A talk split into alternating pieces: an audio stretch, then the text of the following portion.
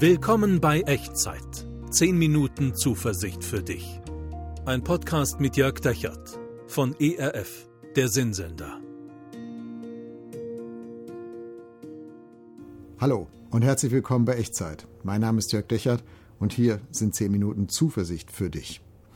Und an dieser Stelle möchte ich mal alle begrüßen, die Echtzeit als Podcast verfolgen. Ja, genau. Ähm, vielleicht kennst du das nur als Video hier in der ERF Mediathek oder bei YouTube oder bei Facebook oder bei Instagram, aber Echtzeit gibt es auch als Podcast. Also für alle die, die vielleicht gar nicht so viel Gelegenheiten zum Gucken haben, aber dafür zum Hören beim Joggen, ähm, beim Pendeln im Auto, im Bus, ähm, mit, den, mit den Kopfhörern drin. Echtzeit kann man auch als Podcast abonnieren. Wo und wie, das erfährst du auf erf.de slash podcast. Sind auch alle anderen Podcast-Angebote von ERF, der Sinnsender drauf, aber Echtzeit eben auch. Wir starten heute in eine neue kleine Mini-Reihe. Und zwar geht es um Situationen, wo uns sichtbare Umstände, sichtbare Dinge entmutigen können und wo neue Zuversicht aus der Wirklichkeit der unsichtbaren Welt, der unsichtbaren Dinge kommt. Und das klingt so ein bisschen, bisschen gespenstisch vielleicht, aber damit ist gar nicht Einbildung gemeint, sondern Gewissheiten, die Gott dir schenkt, wenn du ihn aufrichtig suchst.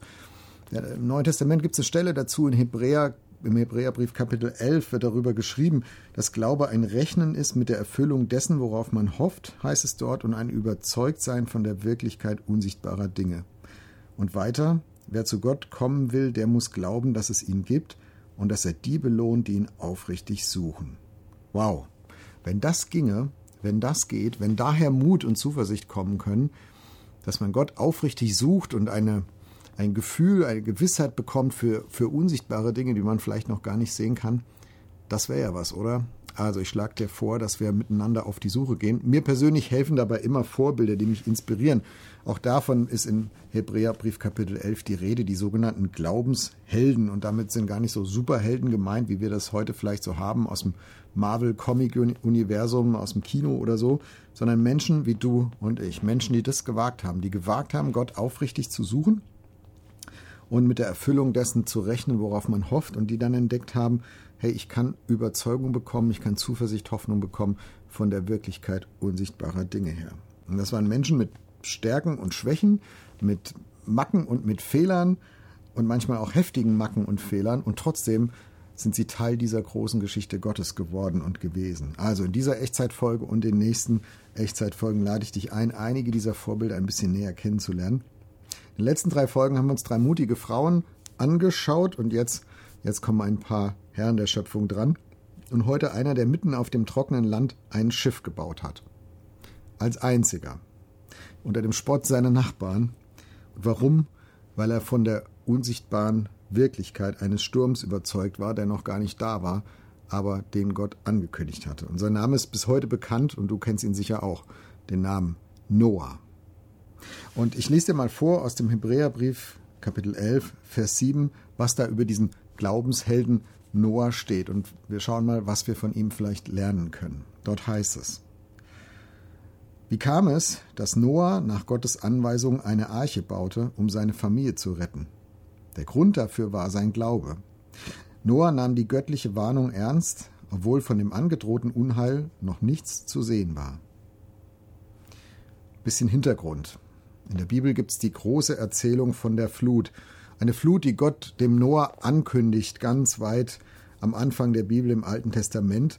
Im erste, ersten Buch Mose in Kapitel 6, dort heißt es, Noah fand Gnade bei Gott. Und Gott, wenn Gott sich in Gnade einem Menschen zuwendet, dann teilt er auch Dinge mit ihm. Und in diesem Fall teilt Gott eine eine Zukunftsabsicht mit Noah und sagt, du, ich werde eine Flut kommen lassen über diese Welt, aber du sollst gerettet werden. Also Gott warnt Noah, es wird eine Flut kommen, sie wird alles hinwegraffen, was nicht von mir gerettet wird, aber durch dich will ich auch andere retten, deine Familienmitglieder, äh, alle Tiere, die ich gemacht habe, und dann gibt Gott dem Noah minutiöse Angaben.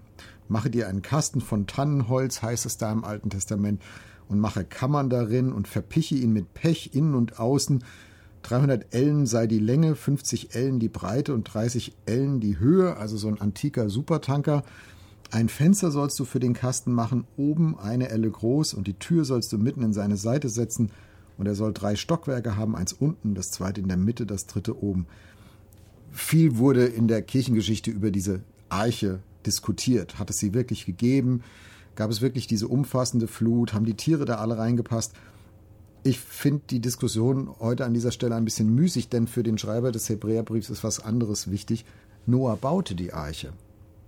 Das ist vielleicht das Aufsehenerregendste an dieser Geschichte. Noah baute die Arche. Stell dir vor, du bist Noah, du wohnst mitten auf dem platten Land, hunderte Kilometer von der nächsten Küste hinweg, äh, weg und Gott sagt zu dir, pass mal auf, ähm, ich wird eine große Flut kommen und alle, die nicht von mir gerettet werden, werden hinweggerafft, aber dich will ich retten und durch dich will ich andere retten. Und du baust jetzt mal ein Schiff und ich sage dir genau, wie das aussehen muss. Würdest du anfangen zu bauen? Also Noah hatte den Eindruck, das ist das, was Gott ankündigt und das ist das, was mein Job ist. Und dann macht er diesen Job und dann fängt er an, die Arche zu bauen. Und ich finde, das kann man von Noah lernen. Manchmal heißt Glaube, sich nach dem zu richten, was noch niemand sehen kann. Und vielleicht kannst du dir vorstellen, wie es dem Noah gegangen sein muss, als seine Nachbarn komisch gucken und sagen, was machst du denn da? Ja, ich baue ein Schiff. Was? Ein Schiff hier auf dem trockenen Land? Wieso das denn? Ja, es wird ein Sturm kommen und hier wird Wasser stehen, wo wir jetzt gerade stehen. Noah, nicht dein Ernst, oder? Und das ging ja nicht von einem Tag auf den nächsten, sondern der muss da Monate dran gebaut haben an dieser Arche. Aber er zieht es durch. Manchmal heißt Glauben, sich nach dem zu richten, was noch niemand sehen kann. Und hier ist meine Frage an dich heute. Gibt es etwas, was vor dir liegt, was außer dir niemand sehen kann, für wahrnimmt, was dich selbst vielleicht auch noch schwanken lässt, ob das wirklich so kommen wird, ob es wirklich wahr ist und du schaust nach rechts und du schaust nach links auf die anderen Leute um dich herum und niemanden scheint das wirklich zu interessieren. Aber du kannst diesen, diese Gewissheit nicht abschütteln, dieses Gefühl nicht abschütteln. Gott hat diese eine Sache vor. Es ist mehr als ein Gefühl, es ist eine, eine innere Gewissheit und du hast keine Ahnung, woher du das wirklich weißt, aber du kannst es nicht abschütteln. Du hast den Eindruck, das ist das, was Gott jetzt von mir möchte. Das ist jetzt mein Job. Also muss wahrscheinlich kein, kein Schiff zu bauen, aber vielleicht ist ein, ein Konflikt an deiner Arbeitsstelle, wo du den Eindruck hast, ja, Gott will jetzt von mir, das ist mein Job, den anzugehen und den zu klären. Auch wenn alle anderen rechts und links sagen, ach, vergiss den doch, vergiss die doch, lohnt sich doch gar nicht, lass es doch. Oder vielleicht hast du den, den Eindruck, ja, bei mir in der Familie, da wird jetzt etwas eskalieren und ich muss mich darauf vorbereiten und Gott möchte, dass ich da reingehe und guten Einfluss habe und, und äh, versuche, das zum, zum Guten zu wenden und Gespräche zu führen, all das. Du kannst es nicht begründen, du kannst es, du kannst es aber irgendwie kommen sehen, auch wenn es sonst niemand ernst nimmt. Du hast den Eindruck, Gott nimmt es ernst und es ist dein Job, da reinzugehen. Und du kannst dieses Gefühl gar nicht abschütteln. Oder vielleicht steckst du in deinem Job fest und du hast den Eindruck, boah, das wird richtig schwierig werden. Hier sind so viele Veränderungen dran. Und deine Chefin will davon nichts wissen und deine Kollegen auch nicht. Aber du hast den Eindruck, doch, das kommt. Und ich werde da drin eine Aufgabe haben. Oder vielleicht bist du auf der Suche nach Gott und du merkst, ich muss jetzt eigentlich eine bestimmte Weiche in meinem Leben anders stellen, damit ich mich auf Gott einlassen kann. Eine Weiche, von der deine Freunde nichts wissen wollen und deine Familie nichts wissen will. Und du kannst auch noch nicht sehen, wohin das führt, aber du hast in dir drin die Gewissheit, da kommt etwas von Gott her auf dich zu. Und die Frage ist, kann ich mich einlassen auf das, was sonst noch niemand sehen kann? Also das finde ich total wichtig. Glaube heißt nicht, irgendwelche so heiligen Gefühle in sich zu spüren und zu hegen und zu pflegen. So wie, wie eine Murmel, die man so mit einem Tuch immer wieder abputzt und mit, mit unserer Aufmerksamkeit, wo wir die mit unserer Aufmerksamkeit so polieren und immer wieder anschauen.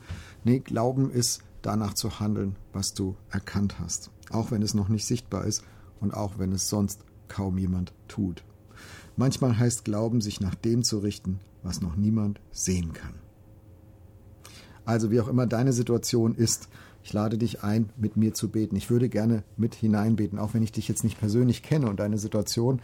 Aber ich möchte dieses Noah-Gebet beten. Äh, und vielleicht hilft es dir, dich darauf einzulassen, das Unsichtbare anzunehmen als Wirklichkeit und dich nach dem zu richten, auch wenn es sonst noch niemand sehen kann.